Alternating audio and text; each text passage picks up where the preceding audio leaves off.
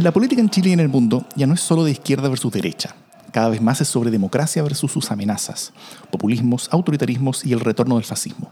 Las amenazas a la democracia crecen y tienen sus espacios y medios. La defensa, promoción y proyección de la democracia también merece los suyos. Ese es nuestro objetivo. Soy Jimena Jara. Yo soy Pía Mundaca. Y yo soy Davor Mimisa, y desde las inmediaciones de la Plaza de la Dignidad, detrás de la primera línea de las barricadas y esquivando proyectiles lacrimógenos, esto es Democracia en LSD.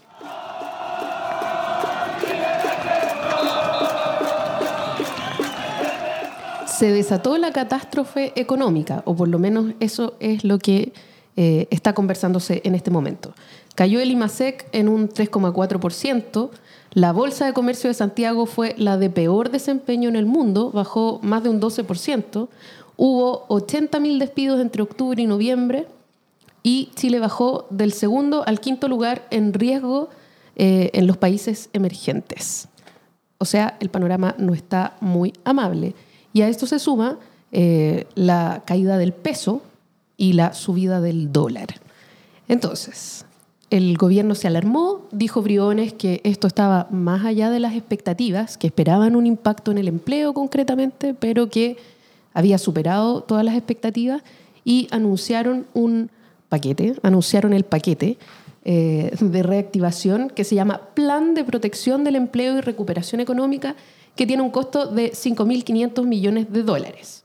¿De qué se trata ese paquete? Bueno, debería crear eh, 100.000 empleos básicamente por la vía de la inversión pública, es decir, eh, construcciones, eh, arreglo de infraestructura en regiones, la construcción del tren Santiago-Melipilla, eh, arreglo de barrios, etc. Eso es lo que genera algún tipo de empleo siempre estacional y más bien de emergencia, ¿no? Solo, es una cosa, el, el tren Santiago-Melipilla fue anunciado ahora por vez número 15 en los últimos 10 años. Es probable. Pero eh, se La usa siempre 15 que la claro, se usa siempre que necesitamos crear empleos de manera rápida y, y temporal, ¿no? Eh, bueno, también ah, e- eso como en materia de empleo, eh, lo que va a traer aparejado.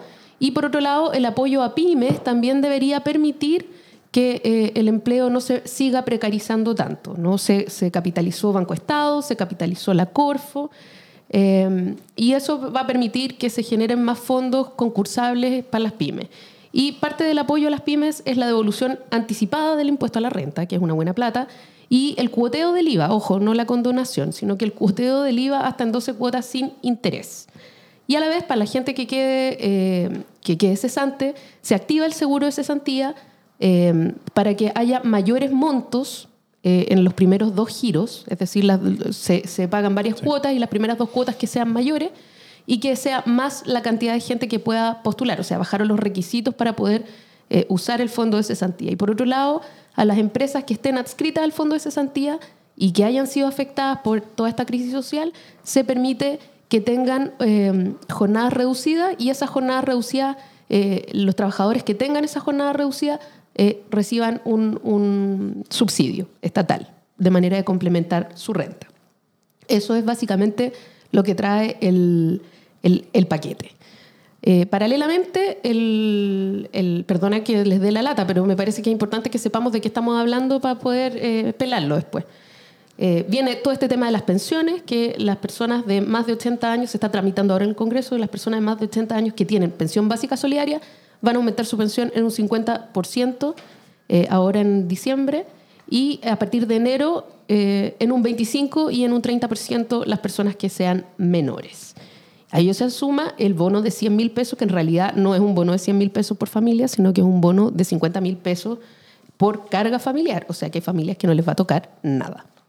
Eso. ¿Qué más me.? Ah, me quedan el, el- el- el complemento del el sueldo mínimo garantizado, ¿no? que llega en este momento a 301 mil pesos.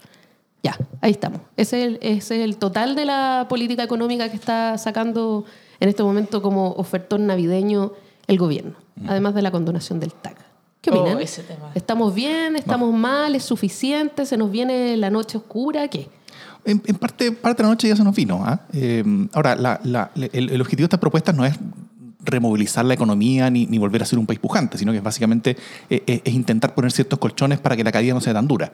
Eh, es básicamente eso. La- to- todo es muy importante y es muy necesario y, y es muy bienvenido. Eh, pero, pero va en el, en el sentido de, de- de minimizar los impactos temporales. ¿ah? Tiene que ver con generar empleo rápido de construcción y con- y reconstrucción, generar eh, transferencias de liquidez rápidas a pymes, cosa de, y, y- y- que están hechas bolsa básicamente estos días, eh, con, franquicias y anticipos tributarios, y también acelerar transferencias a familias más pobres. Eso es, básicamente lo que, de, lo que se trata para intentar eh, hacer como, transferencias y facilidades hacia quienes más eh, la están viendo dura, eh, de manera lo más focalizada posible, ojalá, y, e- e- e- e- intentar que... o sea, no tanto que, esto, que, la economía se reactive, sino que intentar evitar una debacle y una corrida de la economía chilena con todo. El, objetivo yo, yo lo veo más por ahí. No, y claramente los números, yo creo que la respuesta fue, fue rápida y necesaria de parte del ministro de Hacienda. El día, los números salen, son muy negativos, aumenta la ansiedad de muchos, eh, desde las micropymes, las pymes, pero también de los trabajadores que empiezan a estar asustados.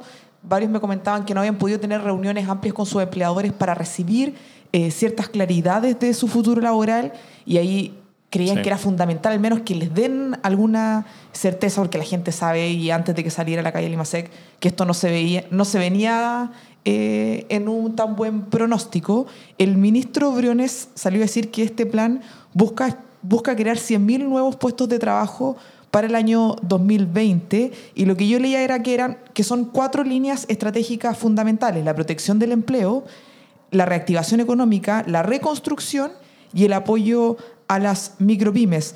Lo que fue raro es que sacan este paquete del plan de protección del empleo y recuperación económica y el bono sale el día siguiente. Como hubo una división de estrategia eh, que de un sentido tiene evidentemente más político para poder, sentía yo, como cuidar el bono, sacarlo después y potenciarlo un poquito más. O sea, para poder Capitalizar el apoyo por el bono. aumentar el efecto comunicacional. De Exacto. hecho, por algo lo, lo presentan eh, sin la letra chica, ¿no? Se dice que es un bono de 100 mil pesos. No es un bono de 100 mil pesos por familia, es un bono de 50 mil pesos por carga familiar y es distinto. Sí, ahí- ahí- es- en, en- en toda esa presentación fue, fue, fue incuriosa en el sentido de que, de que Blumel presenta todo este paquete eh, en, en la, en la tarde-noche de un día. Eh, se hablaba de que iba a venir un bono entre todo esto y no hubo bono. Entonces dijeron, ah, bueno, el bono se canceló. Hubo varias personas que dijeron, ah, mira, esto, esto es una sorpresa positiva en el sentido de que no cayeron como, como la facilidad del bono, que, que es como una herramienta como, como más como, como, como bruta de, de- de- de hacer y bien poco eficiente, pero, pero buena electoralmente. Entonces dijeron que, que, que interesante que, que, que el gobierno se haya eh, omitido de, de hacer un bono. Para la mañana siguiente, obviamente, sale Piñera a anunciar el bono. Eh, eh, para, y, y- y con eso hace, hace un par de cosas. Eh, hace que, el- que, el- que la cosa más electoralmente eh, potente sea para él, que él la anuncie, Obvio. Obvio. no, no Blumel, ¿ah? Eh, pero al mismo tiempo lo que logra con eso es que separa el, el- el- paquete en dos cosas. En una cosa que presentó Blumel y en otra distinta que presenta Piñera. ¿ah? Y eso como que le baja la fuerza a todo esto. Eh, Es, bien increíble que el- que el gobierno esté dispuesto a, a- a sacrificar al menos parte de la paz social que ellos supongo que asumen que se disminuye con, con- una acción coherente y potente con respecto a, a- a mejorar la economía y, y sacrifican al menos en parte de eso para poder ayudar y salvar un poquito en las encuestas de Piñera. Eh, y después la letra chica de ese bono, eh, la- la- las características, el- el- la ingeniería de detalle, obviamente no la dice Piñera, sino que mandan después a Sichel para que la diga, como el, como el, como el niño de los mandados, así como que, eh, que, eh, que tiene que salir a decir las la malas noticias. Entonces, eh, Blumel como que mostrando la- la- la- las cosas, Piñera para vestirse la cosa más electoralmente potente, y después todos los costos se los tiran a Sichel. Sichel está un poco. No lo he visto mucho esta semana. No, eh, perdido. Él, él, él cuando intentó tomar para sí eh, el tema de los cabildos, para que el gobierno fuera el que liderara el tema de los cabildos, ahí hubo, hu- hubo cierta posibilidad de que él podía ser como, como, como, como un camino de salida. Se hablaba mucho de que mm, Sichel iba, i- El hombre a territorial de la todo crisis. esto, claro. Pero al final quedó nada. Eh, tuvo muchas dificultades para levantar un, un- un- consejo asesor de, de- para elaborar los cabildos y, y- y yo creo que su figura hoy día está muy, muy, muy desperfilada. No, y bueno, no- el hombre del momento sin duda que es Briones, ¿no? así, así es. Y, y lo que yo veo es que han tratado de emular de alguna manera las medidas que se tomaron en el 2009, que fue la última vez que hubo una recesión en Chile. Sí. Es decir, como tomar medidas contracíclicas que compensen un poco. La verdad es que van a compensar bien poco, porque si uno piensa que, que el empleo bajó 80 mil, o sea, hubo 80 mil empleos que se perdieron entre octubre y noviembre, y el plan completo se supone que va a generar 100 mil empleos en un año. Eh, tú puedes hacer la matemática y darte cuenta que no es realmente una compensación potente, no, no es mucho más tampoco lo que se puede hacer desde el gasto fiscal. Y ahí, en ese sentido, a mí me, me llama la atención, o no, quizás no debería llamarme la atención, pero me llama la atención la poca presencia de los privados Sí, en todo este paquete de Sí. medidas. O sea, eh, uno podrá decir, bueno, tenían que salir rápido con una agenda. Bueno, sí, pero esto se ve viendo desde eh, el 18 de octubre. En dos meses todavía no han tenido capacidad de hablar con los privados para que los privados también se comprometan en algo. A mí me parece, me parece increíble. O sea, que, que por último no haya un protocolo de entendimiento con los grandes empleadores de manera que ellos también aumenten gradualmente el sueldo o que, no sé, el 2009, por ejemplo, se hizo un, un acuerdo con, con los privados, con la Cámara de Comercio, de manera que los empleados eh, no fueran despedidos, sino que se les enviara capacitación. Y, y el gobierno les iba a pasar una plata durante ese tiempo que ellos estuvieran en capacitación. Es decir, que les cuidaran un rato la pega aún si no los estaban necesitando. Entonces, hay varias cosas que se pueden hacer con participación de los privados que son mucho más potentes. Inversión público-privada. Extraño mucho la presencia de los privados en esto, por no decir los sacrificios de los privados que no se ven por ningún lado. que sí han tenido una agenda, o sea, al menos una, una, agenda comunicacional. eh, Alfonso Suet, que es el presidente de la, de, la, de la Corporación por la Producción y Comercio, que es como el gremio de los gremios de los privados, eh, eh, ha- ha- ha tenido como una línea comunicacional bastante fuerte. Ayer salió diciendo que, que era hora ya, bueno, eh, era hora hace rato, pero, pero, pero él diciendo que, que, Por que era favor, hora condénennos. que, eh, que era hora de tener condenas duras de cárcel, de, de, de penas aflictivas, complejas para, para, para los delitos de cuello y corbata. Lo cual es, eh, se, se viene como parte de la agenda an- an- antiabusos, entiendo yo, y, y es, es, es algo muy, muy, muy importante eh, para, para, para retomar algún tipo de nivel de confianza. Eh, y en eso han estado bastante abiertos. De hecho, incluso yo creo que los empresarios se han, se- al menos sus liderazgos, se han interpelado tan bien a sí mismos que no han dado espacios para que otros actores lo interpelen a ellos. ¿ah? Eh, lo- los empresarios no han sido tanto el foco de la rabia eh, an- an- como en contra del abuso que uno podría haber esperado si es que la discusión principal hoy día en las calles en Chile es sobre desigualdad. Sí, pero Davor, yo creo que ahí los empresarios, claro, no han sido tan interpelados porque además la clase política ha llenado tanto el espacio la de la primera línea, ineficacia claro. que no, no queda tanto margen porque ya te están dando muchos elementos para sacarle la mugre a los políticos. Si es que hubiésemos andado mejor en esa línea, quizás hubiese habido más margen para pegar al empresariado que evidentemente tiene muchas responsabilidades al respecto. Yo comparto las palabras de Suet en la línea de los eh, delitos de cuello y corbata. Yo las valoro un montón tarde, pero ya hay que ser agradecido y hay que avanzar en esa línea de Mejor- una deuda. es mejor tarde eh, que nunca, más- sí. Exacto. Comparto la filosofía, pero aquí esto no es como del cuidado de la imagen, porque la, la frase del, del cuello y corbata un poco quiere bajar la- el ataque que hay y mejorar la legitimidad, pero no los pone en riesgo. O, o no les aprieta tanto el zapato, porque bueno, es un delito. Asumo que ahí tienen que asumir el costo. Claro, o sea- Pero en esto, que es lo económico, que necesitamos que ellos den una señal importante, porque todavía no sabemos cuáles van a ser las cifras de desempleo del país. No, no quiero aumentar el alarmismo, pero esas cifras bien nos deberían andar. Eh, y por esa línea, yo también esperaría que el empresariado se la jugara un poquito. Yo valoro mucho el rol que ha tenido Briones, desde lo activo que ha sido, que va. lo- uno ve que se está moviendo y que hay urgencia, pero también ve que hay un liderazgo que pone esfuerzos en socializar las propuestas y que éstas lleguen de manera eh, lo más transversal posible que la gente pueda entender el paquete y ahora este el ministro hace estos eh, Twitter súper claro y como yo siento que armó un equipo de comunicaciones que bien ciudadano, Sí. que yo valoro mucho eso porque el Estado en general no tiene lenguaje ciudadano. Es verdad. Y, y valoro que, el que sea el ministro de Hacienda el que lo esté haciendo, pero tenemos semanas donde yo creo que hay que seguir avanzando por ahí. Sí, yo creo que el, que el mundo privado está muy sacándola muy barata, de alguna manera, y eso a mí me ratifica la convicción de que esta analogía falsa de estamos todos en el mismo bote o en el mismo barco no es tan real. O sea, aquí Claro. se siguen socializando las pérdidas y privatizando las ganancias, eso es así. Y por lo tanto, hoy día, que es un momento de mayor apertura, eh, las empresas tienen la posibilidad de sacar, eh, de, eliminar riesgos, eliminar gente si les sobra, de sacar capital al extranjero y no, no están siendo convocados al diálogo político para ponerse frente a la situación. Y eso a mí me sorprende, me sorprende aún si es un gobierno de derecha. Solo solo me, gustaría tocar un último tema al respecto, creo, creo que es importante, eh, donde que, que tiene que ver con la, con la expectativa sobre, eh, sobre la economía ¿ah? y, que, y, que, y, que, se parece a, a, la expectativa sobre la violencia en torno a cómo influyen las movilizaciones. Se esperaba mucho que, la, que, los niveles altos de violencia hicieran que las movilizaciones tuvieran mucho rechazo ciudadano. Pasó lo contrario pasó que, la, que, las movilizaciones siguen teniendo hasta hoy, a pesar de la violencia, a pesar de que la violencia es, es, es casi unánimemente condenada, eh, la, la, movilización en general es, es, bastante aprobada. Y yo creo que también hay, hay, hay, un discurso paralelo y yo creo que va como en el mismo sentido de que, de que los costos económicos van a hacer que las personas eh, rueguen de nuevo por, por la salida como de las Fuerzas Armadas y que, y que se vuelva el orden, porque, porque cuando esto afecta al bolsillo ya va a ser eh, como que va a cambiar la conversación. Pero es eh, una, columna, una, columna, más o menos respecto muy buena de Javier Sajuria el, el, el, día lunes en la tercera PM, que se llama La élite perpleja, donde, donde dice cómo una parte de la élite esperaba que la violencia iba a recapacitar a la ciudadanía para que dejaran de apoyar las manifestaciones y las protestas, pero hasta hoy eh, dos tercios de la ciudadanía sigue apoyando las protestas, según, según la encuesta académica. Y y que eh, ahora muchos tornan a los costos económicos como posible eh, término del apoyo. ¿ya?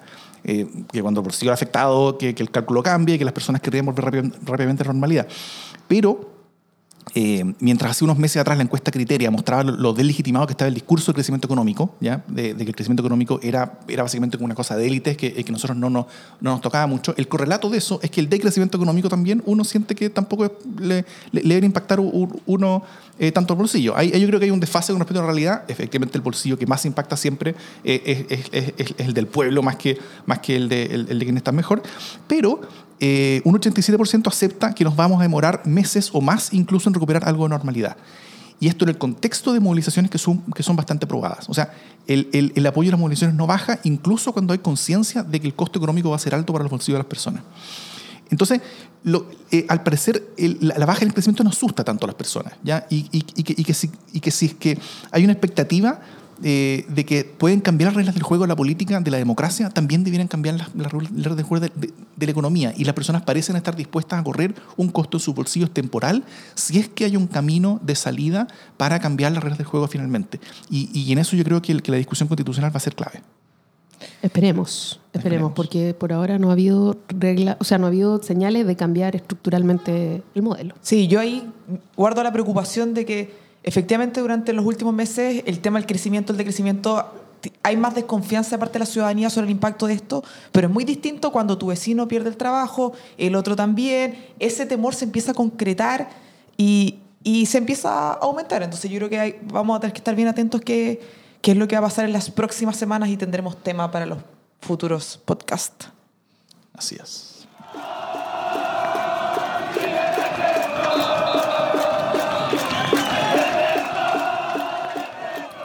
Desde hace varias semanas atrás hemos estado conversando sobre quién capitaliza lo que ha estado pasando, qué liderazgos lo han hecho bien, quiénes lo han hecho mal, eh, quiénes han emergido. De ahí hablamos de desbordes varias veces entre otros, pero nunca nadie, yo al menos no lo vi venir jamás, eh, el posicionamiento del de ex candidato presidencial eh, Parisi, que la semana pasada encabezó la opción con un 8% junto a Joaquín Lavín. Y después sale Beatriz Sánchez y después sale José Antonio Cas, sin haber tenido una mención en los 12 últimos meses, sin haberlo visto decir nada sobre lo que estaba pasando. A mí se me había olvidado su existencia. Volvió y, el calzoncillos. Exacto. Y esta semana esto se vuelve a ratificar y él vuelve a aparecer en, en las encuestas con un 9,9% cuando la encuesta Pulso Ciudadano de Activa Research le pregunta a la gente quién preferiría que sea el próximo presidente de Chile. Un 9,9 dice Parisi. Y ahí uno dice, bueno, ¿qué, ¿qué, se está discutiendo que no nos estamos enterando? Eh, ¿Cómo se están posicionando estos liderazgos? Que yo creo que ahí hay algo que mirar de sus videos de YouTube, eh, los algoritmos, entre otros pero también eh, qué liderazgo hoy día está valorando la ciudadanía o qué características y cómo esto va reordenando el mapa político. Jiménez, tú pega hicieron una pega al respecto, ¿no? Como que hicieron un pequeño análisis. Sí. Algo me gustaría saber. Sí, porque eh, bueno, nos dedicamos a eso, es parte de la pega, pero también nos pasó que, que fuimos golpeados, es decir, como Parisi efectivamente entró por los palos y, y, de alguna manera fue de dónde salió este gallo, dónde estaba escondido, por qué no lo vimos. Debajo y, de qué piedra. Y, y, fíjate que afortunadamente la encuesta Criteria es una encuesta de mención espontánea, sí. porque las otras encuestas son cerradas. y en una encuesta cerrada tú habrías seguido sin verlo. Así es. O sea, habrías seguido creciendo como una burbuja sin que te enteraras hasta quién sabe cuándo. ¿Qué ha pasado con esto? Eh, hicimos una investigación y descubrimos que es una, es una estrategia 100% digital. O sea, por eso que efectivamente no lo vimos en ningún matinal, no lo vimos en ningún noticiario, no lo vimos en los diarios, no vimos sus columnas. Eh, y es una, además es una estrategia sumamente agresiva que empieza después del 18 de octubre. O sea, el tipo en Dijo, un mes esta es la mía. subió. Vivaldi. ¿Qué hizo? Eh, a través de un- una cosa que se llama terceras vocerías, es decir, como personas que hablan de él, lo que hizo fue que se reflotaron una serie de videos en los que, con, títulos muy llamativos, más que declaraciones llamativas, eh, en las que Parisi predecía la crisis. ¿no? Entonces, eh, esto es como los Simpsons. Entonces Parisi predijo eh, la debacle económica y aparecía Parisi diciendo, bueno, esto no va bien, la desigualdad, no sé qué, ya listo. Después otro video, Parisi predijo mm, mm, el estallido social. Bueno, la gente está molesta, ¿cachai? Entonces hicieron una selección de todas las cosas que había ido diciendo Parisi en distintos momentos como el predictor, como que el tipo sabía para dónde iba y le pusieron lucas a esos videos de YouTube, le pusieron un marco que es este Parisi predijo, le pusieron como mucha gráfica y esto fue básicamente Facebook y YouTube, eh, 100%.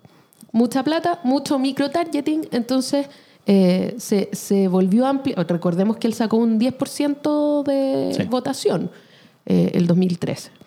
Eh, Y 580 mil pesos en cinturones, entre otras cosas, cuando rindió Cal- ante el cal- servicio electoral. Calzoncillo subo voz, él quería que el, ser, el server le pagara. claro, Para que recordemos del personaje que estamos hablando. el, el abusos sexuales, ¿no? Exacto.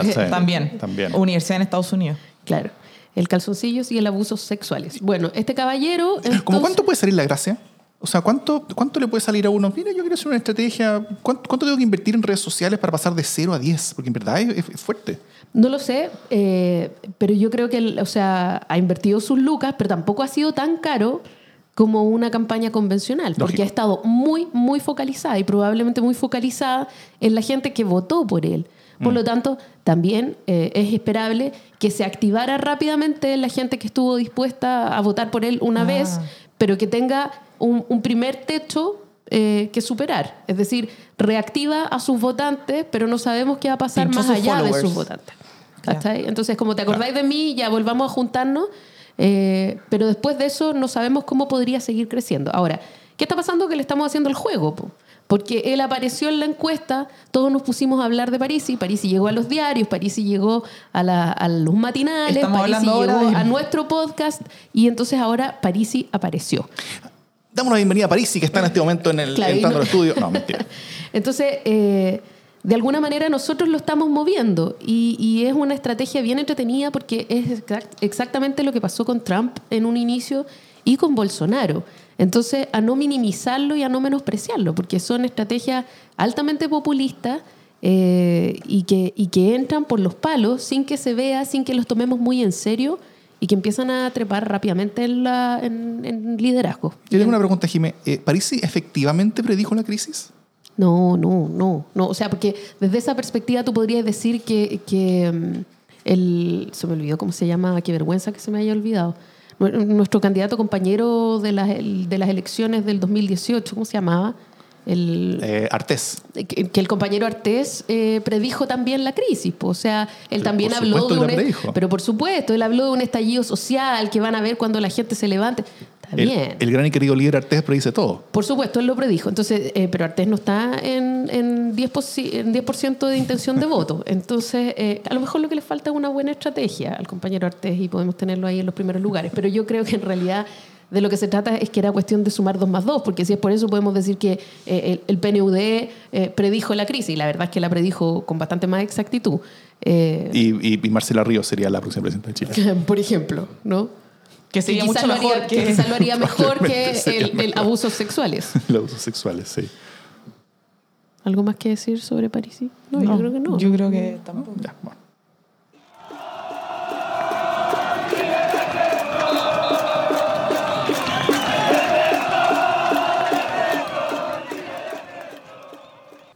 Estamos en guerra contra un enemigo poderoso, implacable, que no respeta a nada ni a nadie, que está dispuesto a usar la violencia y la delincuencia sin ningún límite?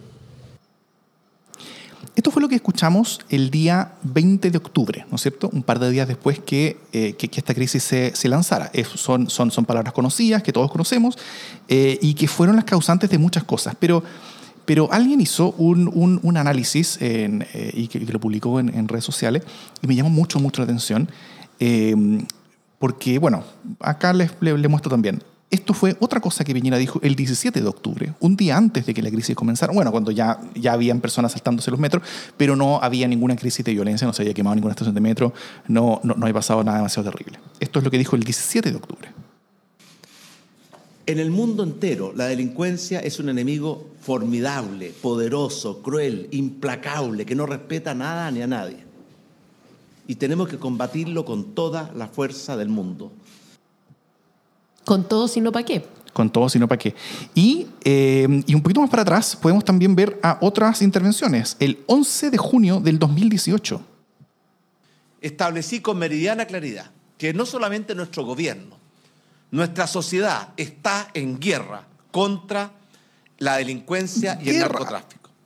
Y todos sabemos que esta es una guerra dura y difícil, porque al frente tenemos un enemigo cruel, implacable, poderoso, que no respeta a nada ni a nadie con tal de conseguir sus perversos objetivos. De vu. Eh, y si vamos aún más atrás, el 7 de abril de 2018, Piñera recién asumido ¿ah? en una conferencia de prensa rodeado de carros de carabineros. Que todos los chilenos tenemos que unirnos frente a un enemigo poderoso, implacable, que no respeta a nada ni a nadie y que está dispuesto a cometer todos los abusos con tal de conseguir sus perversos objetivos. El lenguaje de la guerra del enemigo poderoso no era nuevo, era un refrito usado una y otra vez para referirse a la delincuencia y el narcotráfico. Pero el 20 de octubre fue usado en contra de una movilización social. ¿Cuánto impacta este lenguaje en este contexto? Mira, yo eh, teniendo alguna experiencia en, en discurso y en, este tipo de, de, cosas, puedo decir, tengo que hacer un, un disclaimer y un mea culpa. Eh, el, cortar, pegar y el volver a decir ciertas cosas eh, es usado mucho porque no siempre se pueden decir cosas buenas y hay cuñas que están buenas y que se dicen en distintos contextos que no son recogidas normalmente por la prensa, por lo tanto lo puedes decir en un contexto A y luego en un contexto B de manera más o menos parecida eh, sin que sea grave. A mí, más que parecerme grave, eh, la reiteración de la figura, que es además algo muy propio de Piñera, que tiene como un libreto que repite una y otra vez y lo ordena de distintas maneras, tiene como ladrillos de pensamiento y ladrillos mm. de lenguaje que va ordenando como legos, ¿no? Eh, bastante mal además. Eh, no, no, me llama la atención que él tenga esta frase mental poderoso e implacable que no respeta nada ni a nadie con tal de conseguir sus perversos objetivos. ¿cachai? No es raro. Eh, y me parece que aplicado al narcotráfico podrá ser más o menos adecuado, pero no es eh, agresivo. La gente quiere hacerle la guerra al narcotráfico, entiende que es algo que hay que desterrar. El problema es que importa este lenguaje de guerra eh, para referirse a sus conciudadanos y para, eh, para relocalizar el enemigo poderoso, implacable, que no respeta nada ni a nadie, y, y, designar con eso a manifestantes y a personas que estaban queriendo reivindicaciones sociales. Y con eso él se echa al pueblo encima. Yo creo que él de ninguna manera logró dimensionar, eh, y, y, aquí no, no, no, sé si fue eh, el jefe de contenido el, el, responsable, si le escribieron este speech eh, con, con, estas palabras refritas, o si a él se le ocurrió brillantemente eh, sacarlas de nuevo, pero lo que hizo fue echarse al pueblo encima. O sea, yo creo que esto fue eh, leña para la hoguera, recordemos lo que pasó inmediatamente, la gente se indignó, eh, el, propio, o sea, si uno ve el video, en ese momento en que, en que Piñera dice, este 20 de octubre, estamos en guerra contra un enemigo poderoso e implacable, eh, el, general, el general de la defensa, el jefe de la defensa, lo mira con cara de qué está diciendo. Por favor, vean el video. No puedo mostrárselo por podcast, pero por favor, véanlo porque lo mira con cara de ¿qué? Y al día siguiente se desmarca. ¿No? con todas sus consecuencias. Y haciéndole un bien, creo yo, al, al movimiento social, a la paz social y a Chile. Pero, pero fue muy, muy riesgoso, creo. A mí me pasa que, claro, cuando él lo dice en los, los tiempos anteriores, está en un contexto harto más controlado que una cadena nacional con todo lo que estaba pasando en nuestro país. Entonces, claro, cuando el enemigo es el narcotráfico y él está en un evento con eh, los tanques, esto está dentro de un marco que uno lo puede contextualizar y entender. Podemos discrepar si es lo más oportuno o no, pero se inserta en algo. Cuando hacen este copy-paste y lo meten cuando estaba quedando la escoba del país, las movilizaciones, es de un nivel de inapropiado, descontextualizado para el equipo, porque yo imagino que hay un equipo que le arma esto al presidente, entonces ahí fueron poco astutos en su refrito, porque lo grave es que él inserta este discurso bélico contra la ciudadanía organizada. Ese es el enemigo que él, en ese momento pone y nos deja todo en un escenario muy, muy riesgoso. Yo creo que es de las frases más... Eh, dañinas y poco apropiadas que hemos tenido durante este poco más de un mes de movilizaciones. Bueno, de hecho, él tuvo que pedir disculpas, ¿no? Él, él habló un domingo, si no me equivoco, en la noche, eh, fue esto de la guerra, y, y el día 22, eh, después de no haber hablado el día lunes, el día 22, él dice, eh, perdónenme compatriota, ¿no? Cuando él, cuando él anuncia su agenda social, su primera agenda social, él dice, eh, que habló con dureza, eh, pero que y dice, perdónenme compatriotas, pero me enoja la delincuencia, esto que está pasando, y ahí hace una división entre los manifestantes y los, y los delincuentes y, y, el enemigo poderoso e implacable. No lo vuelve a repetir. Pero, ¿Pero tú crees que esto es, lo que se hizo estuvo articulado? ¿Hubo un equipo para que él saliera a decir esto? ¿O es visceral del presidente que sale a decir estamos en guerra contra un enemigo? La frase que ha dicho diez veces más. Lo ignoro, pero no sería, o sea, lo ignoro pero podría apostar que el presidente, eh, que, que, es bastante eh, impetuoso, eh, se le ocurrió esta frase que había dicho muchas veces y la, la, y la dijo. en la memoria. Sí, ah, porque además él mete este rollo en los hospitales, ¿no? El, el, sí. Este 20 de octubre él dice el enemigo que no respeta a nadie ni a nadie que está dispuesto hospitales, a, a, a destruir servicios a, básicos, claro, cosas que no, que, que, no habían pasado realmente. Que no habían pasado, pero que sí estaban en el audio de Cecilia Morel.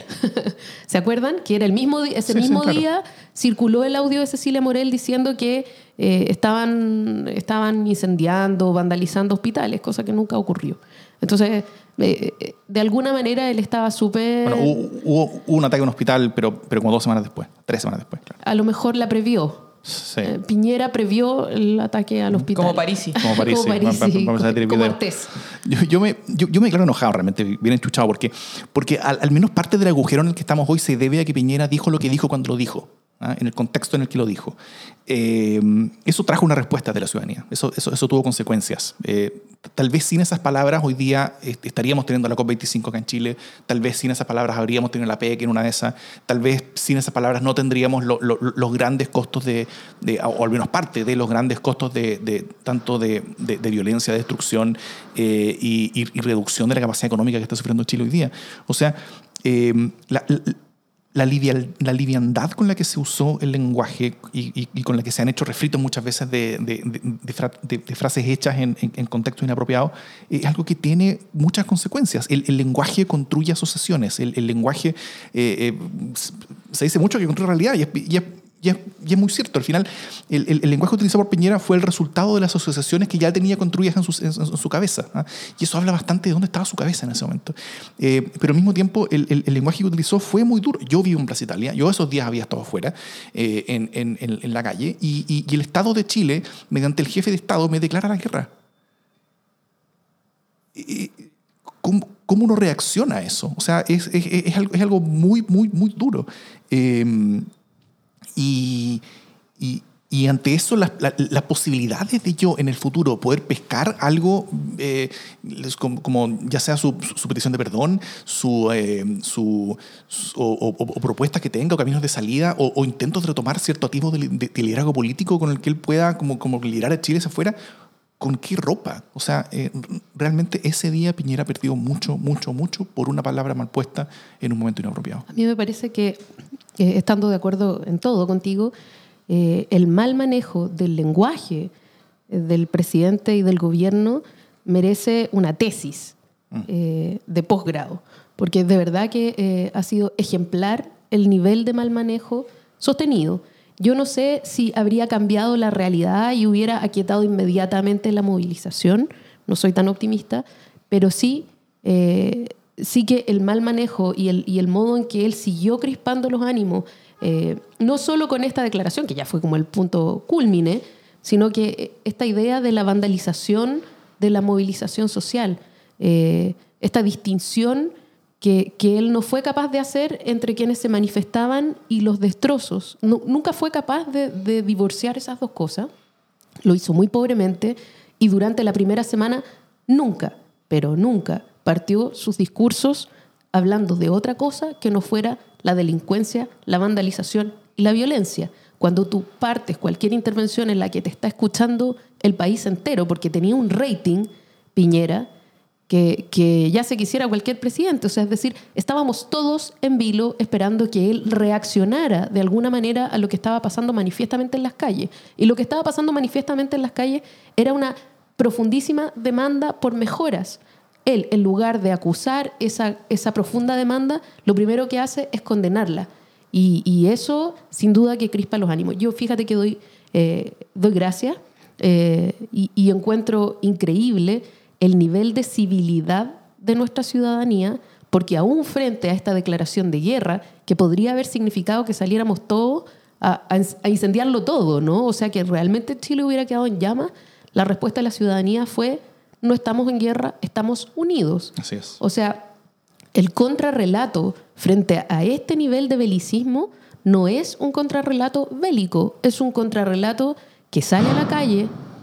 Acaba de sonar como al- algo se cayó por aquí, pero bueno, ¿están, ¿están bien? Sí, ¿Estamos unidos? todo bien. Ya. Estamos Plaza Eh, Italia, es que esas cosas pasan. Claro. Bueno, eh, entonces, fíjate que me, me parece increíble que el contrarrelato haya sido tan amable y tan colectivo. No estamos en guerra, estamos unidos. Eh, y eso fortaleció el movimiento social. Eh, y es muy bonito cómo el- eh, estos contrarrelatos fueron armando amorosamente una, una movida social frente a la, a la ineficacia y a la estulticia de eh, nuestro gobierno. ¿Es una palabra? Pero por supuesto, estulticia. Chuta, ya voy a tener que ir a estudiarla. Eh, eh, todos en redes sociales después nos cuentan qué es lo que ustedes vieron en el diccionario al, al- al buscarla. Eh, ah, lo, lo- lo único que quería decir era que este, este como, como eh, búsqueda dentro de los, de, de los archivos de, de- de prensa de la presidencia sobre estos videos lo hizo eh, o, o lo publicó en Twitter Federico Navarro y en el, esto fue en el contexto de un estudio que hizo él junto con Carlos Trompen, que es un escritor... eh, Economista, además. tam- también que dice, estamos en guerra contra un enemigo poderoso, implacable, los discursos de Sebastián Piñera y la revuelta popular en Chile, que parece que están publicando en, en- en una revista, y él, él publica ese- el, el link a eso, así que si alguien quiere informarse más, ahí está toda la información. Súper.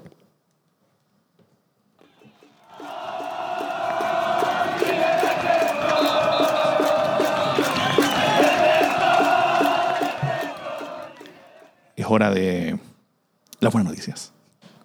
¿Quién tiene buenas noticias? Yo tengo buenas noticias.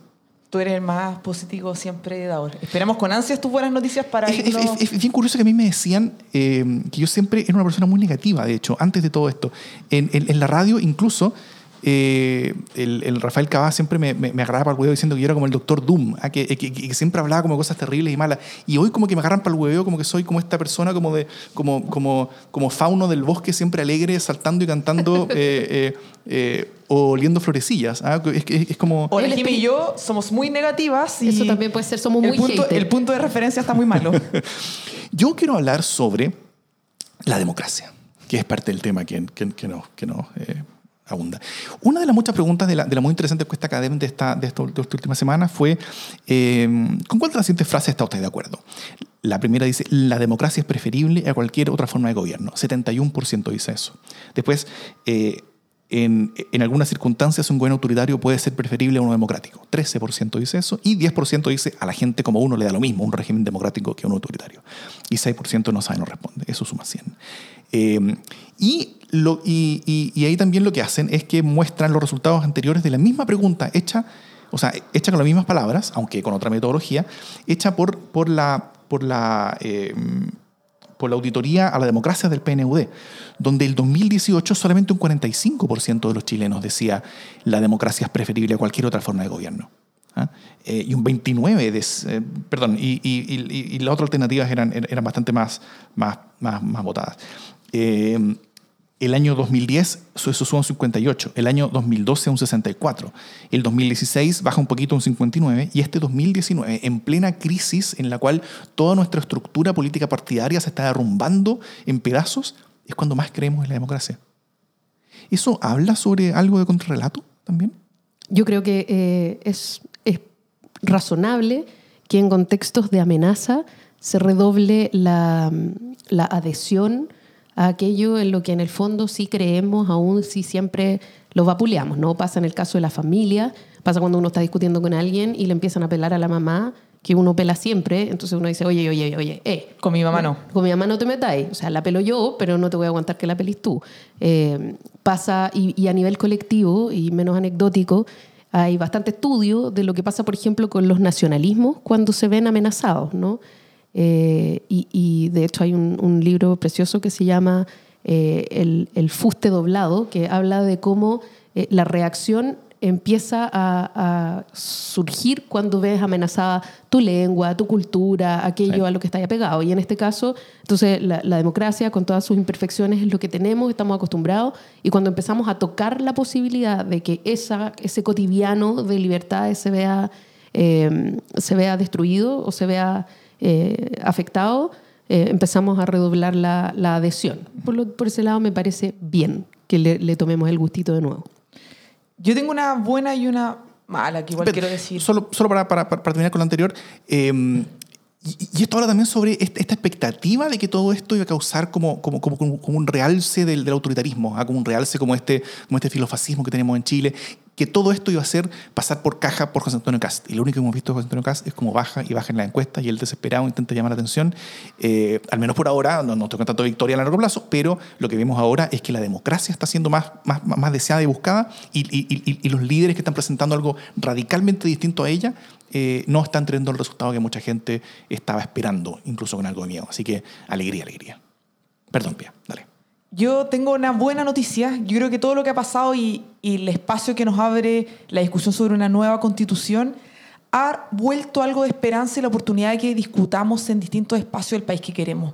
Y el domingo estuve en un taller, en una junta de vecinos, sobre qué significa cambiar la constitución, por qué es importante cambiarla, cómo la constitución eh, afecta las reglas del país, de qué manera nos podemos sumar al cambio. Distintas personas llegaron un domingo en la tarde muy caluroso a discutir y hablar de política a la junta de vecinos. Y cuando terminó el taller, varios me decían, hace muchos, muchos años no- nosotros hacíamos, nosotros no, nuestros papás discutían en las juntas de vecinos sobre política y era algo bueno, y era gente distinta, pero nos valoramos de esa manera. Varios me, me decían con harta como entusiasmo de la manera en que cómo esto puede ser un espacio para romper estas desconfianzas hacia la política, porque ellos me decían, nosotros estamos enojados con los políticos, pero sabemos que necesitamos la política. Y yo creo que ahí hay un espacio enorme de una buena noticia, una ventana de oportunidad ciudadana que hay que seguir empujando con, con harta energía, la revalorización de los espacios públicos para encontrarnos y discutir el país que entre todos queremos. Estoy de acuerdo.